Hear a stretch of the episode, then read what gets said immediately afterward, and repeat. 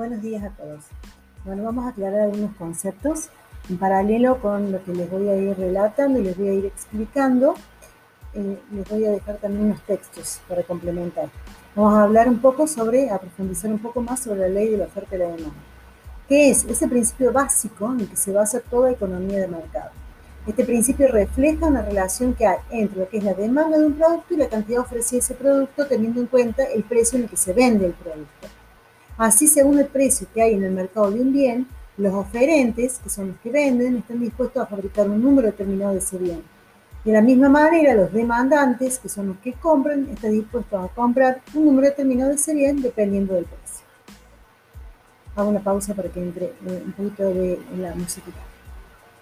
El punto donde existe un equilibrio es, donde, es porque hay, existen demandantes que están dispuestos a comprar las mismas unidades que los oferentes quieren fabricar por el mismo precio.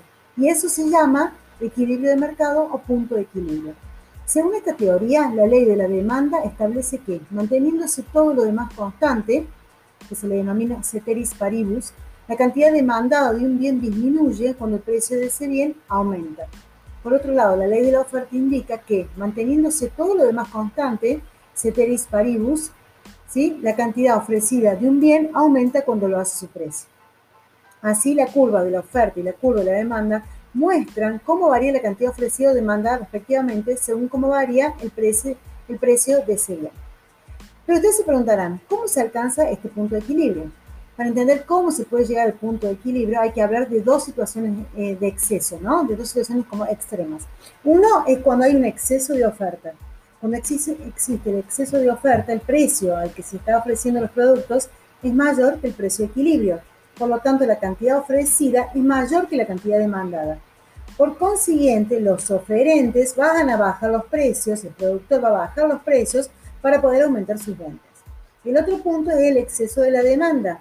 Si por el lado contrario, cuando hay escasez de un producto, significa que el precio de ese bien ofrecido es menor que el precio de equilibrio. Entonces la cantidad demandada es mayor que la cantidad ofrecida. ¿sí? Hay mucho más demanda que, la que oferta. De este modo, los oferentes, los productores, aumentarán el precio, ya que hay muchos compradores para pocas unidades de ese bien y para que el número de demandantes disminuya y se establezca un punto de equilibrio.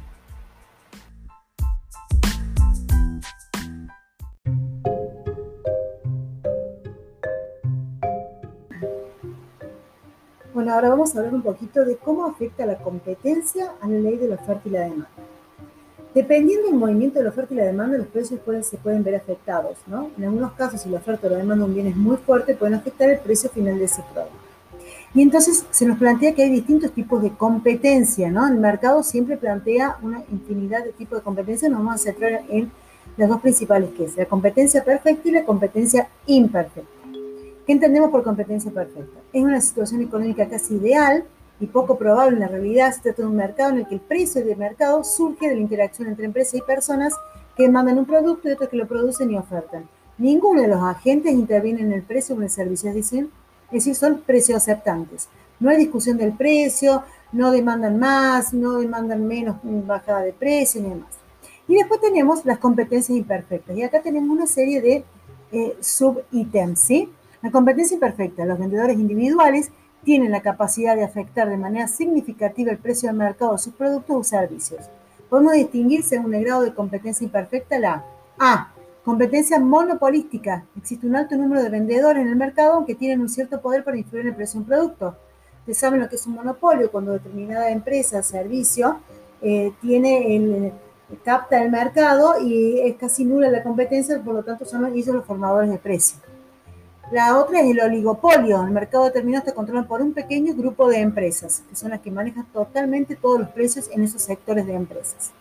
El monopolio, una sola empresa domina todo el mercado de un tipo de producto o servicio que se suele traducir en altos precios y en baja calidad del producto a un servicio monopolizado. Cuando no hay competencia y hay monopolios o oligopolio, por lo general uno está a merced del servicio o el producto que ofrece ese monopolio, por lo tanto no hay competencia para em, incentivar en, mejorar el producto, mejorar la calidad del producto y demás. Después tenemos los oligopsonios, ¿sí? Eh, es un tipo de mercado en el que hay pocos demandantes, aunque sí puede haber una gran cantidad de oferentes, por lo tanto el control y el poder sobre los precios y las condiciones de compra en el mercado reside simplemente en los demandantes o en los compradores. Y el otro es el monopsonio, es una estructura de mercado donde existe un único demandante o comprador, mientras que puede existir uno o varios oferentes. Estas últimas dos suelen funcionar en determinados países con determinados gobiernos a veces, eh, o cuando el gobierno es el que se hace cargo eh, totalmente de las empresas y del tema de los servicios y bienes que se ofrecen.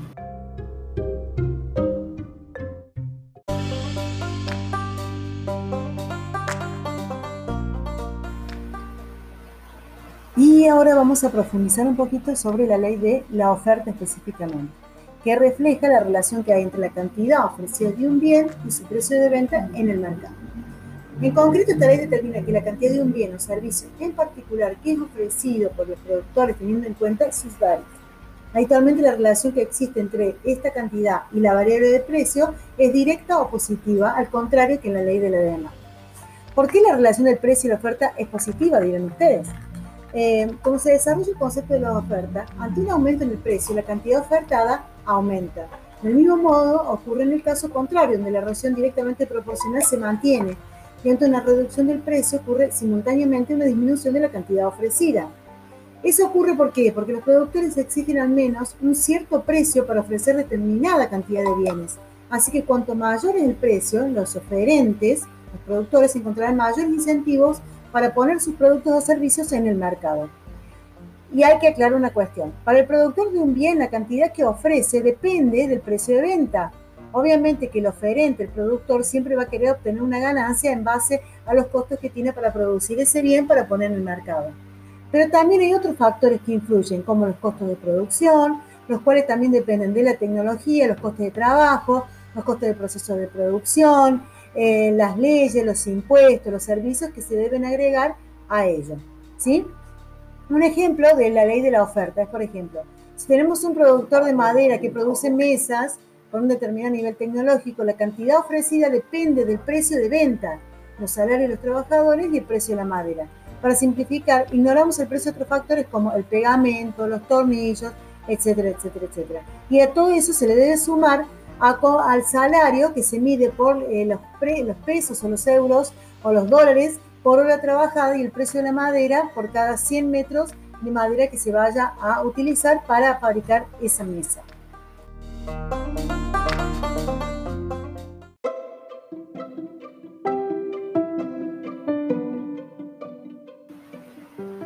Y ahora un punto más del que quería hablar que tiene que ver con lo que es la ley de la escasez. En economía van a encontrar que hay un montón de estas leyes y teorías que son las que van afectando porque siempre intervienen en tierra, trabajo y capital que son como las variables, ¿no? Y todas interactúan por lo general en el mercado, sobre todo en los mercados naturales.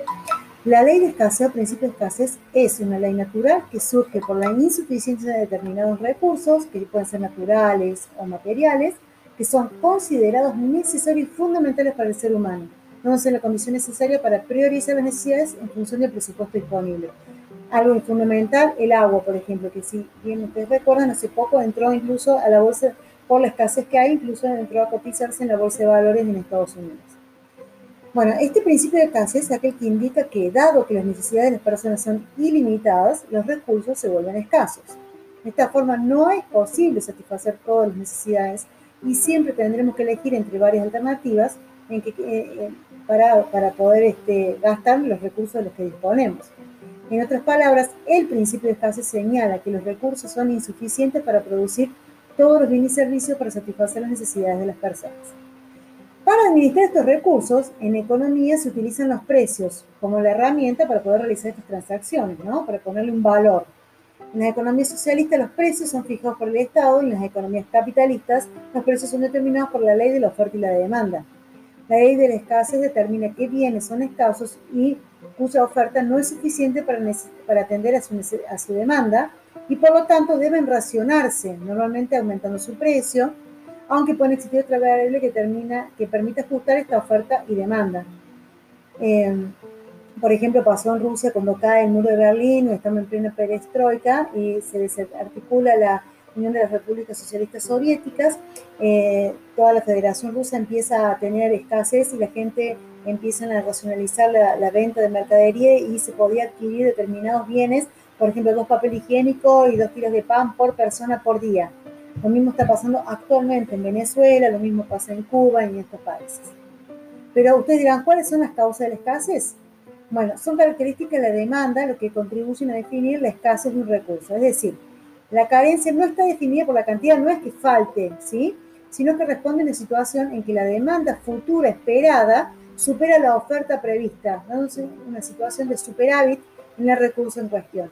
Y las causas pueden ser que hay un incremento de la demanda y hoy una disminución o agotamiento de, los de las fuentes y o recursos. ¿sí? Ese desajuste que hay entre la oferta y la demanda implica que los precios del bien en cuestión aumentan hasta que los indicadores, como la oferta y la demanda, logran un nuevo nivel de equilibrio. Por lo tanto, las fluctuaciones de precios serán indicadores de escaseces relativas. ¿sí? Eh, la carencia de un recurso se produce en términos económicos cuando la elasticidad de la demanda a corto plazo es cercana a cero. De hecho, una situación de escasez se origina cuando una baja elasticidad de la demanda se asocia a una elasticidad de oferta eh, del precio de la oferta que también es cercana a cero, ¿sí? Por ejemplo, hay un, ejemplo, les doy de la ley de escasez. Eh, el cobre, ¿no? Su escasez está definida por las leyes de la explotación relacionadas con la tecnología y las posibilidades de sustituirlo con otros productos, como el aluminio, el plástico, la madera, fibra óptica y demás, que pueden ejercer las mismas funciones. Si las condiciones económicas y tecnológicas permiten la explotación de minerales relacionados o un proceso de sustitución automática por otros materiales, el grado de carencia del cobre se verá inmediatamente alterado. Por lo tanto, la noción de escasez tiene una dimensión temporal, ya que a largo plazo es siempre posible alterar los patrones de consumo, encontrar otra fuente alternativa del producto o desarrollar otros procesos y tecnologías capaces de producir bienes para sustituirlo. Entonces, la elasticidad de la sustitución es un elemento fundamental en la definición de la escasez, porque esa elasticidad va a estar determinada en gran medida por el conocimiento tecnológico y las posibilidades de aplicación práctica de un elemento que pueda suplantar o sustituir al cobre, ¿sí? No sé si hay alguna duda, no se preocupen que yo les voy a dejar todos estos ejemplos por escrito con las variables, con los gráficos correspondientes para que les sea por ahí si eh, no se entendió bien la explicación que les hice y espero que sí. Eh, seguiremos en la próxima clase.